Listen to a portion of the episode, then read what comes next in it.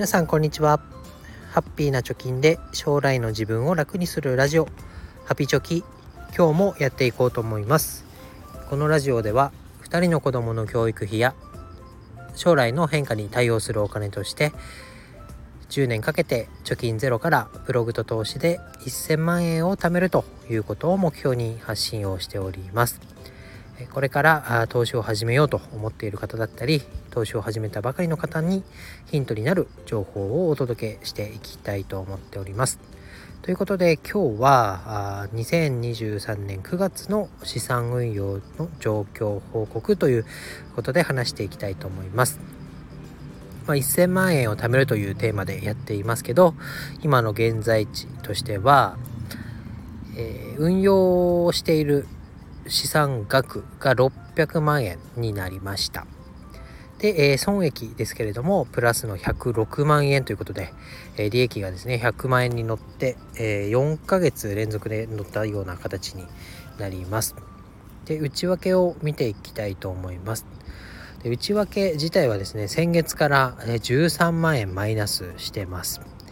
これはですね、メインで投資をしているアメリカ株が下落をしましたと。で9月はもともと米国市場は弱いと言われてますけれども、まあ、その通りになって S&P500 がマイナス5.2%ということで下落しました。でそれにつられて、まあ、資産がね減った資産がというか損益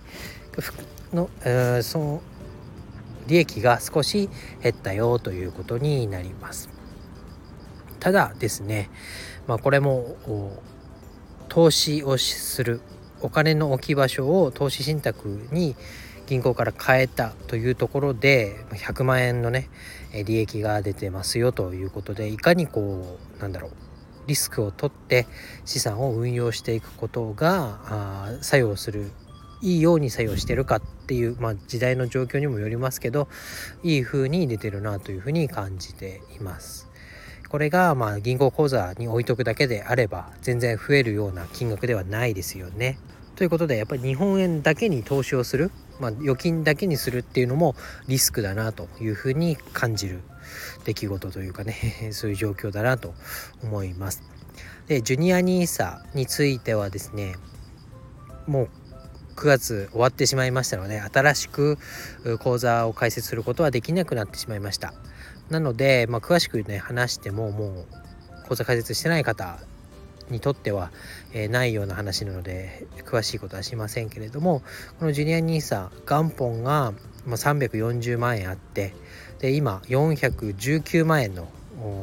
時価総額になってますからプラス78万円ということで、えー、私の資産運用のかなり多くの部分に貢献しているのがこのジュニア NISA になります。で、ジュネニーサの投資銘柄としては EMAXIS スリムの全世界株式オールカントリーと除く日本ということで子供1人ずつね投資をしています。でこちらもジュネニーサ制度自体が今年の12月で終了してしまいますので、えー、入金できる期間も残り3ヶ月となりました。であとはね冬のボーナスでどれぐらい入れられるかっていうのとあと日々の節約収支のコントロールでどれだけ入金額を増やせるかということでこれ自てこれにてジュニア NISA への入金は終了ということになります。で、えー、ジュニア NISA のね出口についても3回ぐらい前の放送で話してますけれども18歳になるまではずっと運用が非課税でできるよということですのでもうあとはね雪だるまを時間が転がしていってどれぐらい大きくなるかなというところになりますからまあもう紙の味噌汁みたいじゃないですけどあとはほっとくだけみたいな感じになりますね。で積立 NISA の方は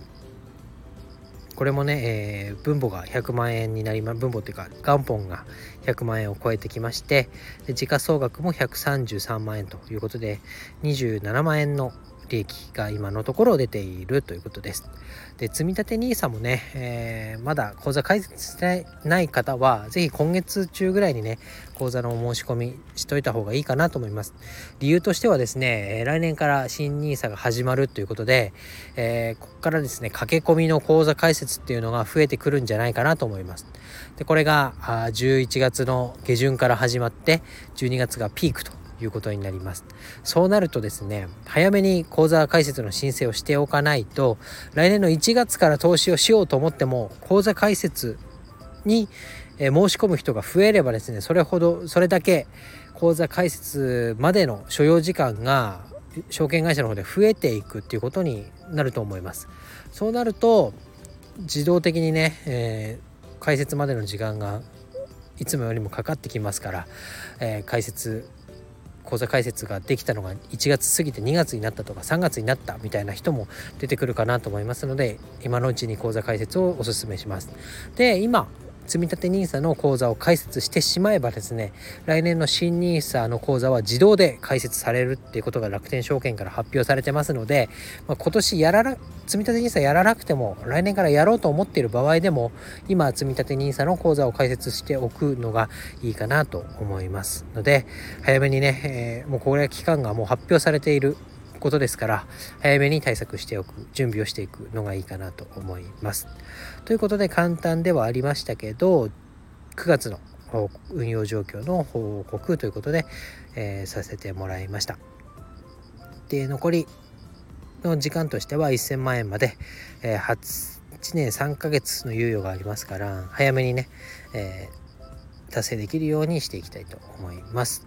で節約ばっかりじゃなくてねこういうふうにま、お金の置き場所特に積立 NISA なんかは毎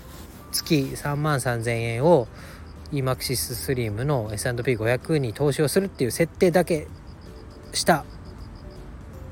らプラスの利益になってるということでほとんど何もやってません。というか全く何もやらずに利益が増えていく入金も勝手にやってくれるしお金がお金自身がね働いてくれるということで利益も増えている状態です。って考えるとねやっぱり積立 NISA やった方がいいのかなと。まあ今の状況はいいからだろって言われたらそれまでですけど、まあ、やらないのも一つですけどやってもややるのもね一つかなと思いますけど、まあ、やらないよりはやった方がいいのかなというふうに私自身考えてますので是非ね楽天証券の口座開設リンクをブログの記事に貼ってありますのでそこからね解説してみてください。ということで、まあ、詳しく読みたい方は、えー、ブログの記事も貼っておきますので是非参考にしてみてください。ということで今日は以上になります。バイバイ。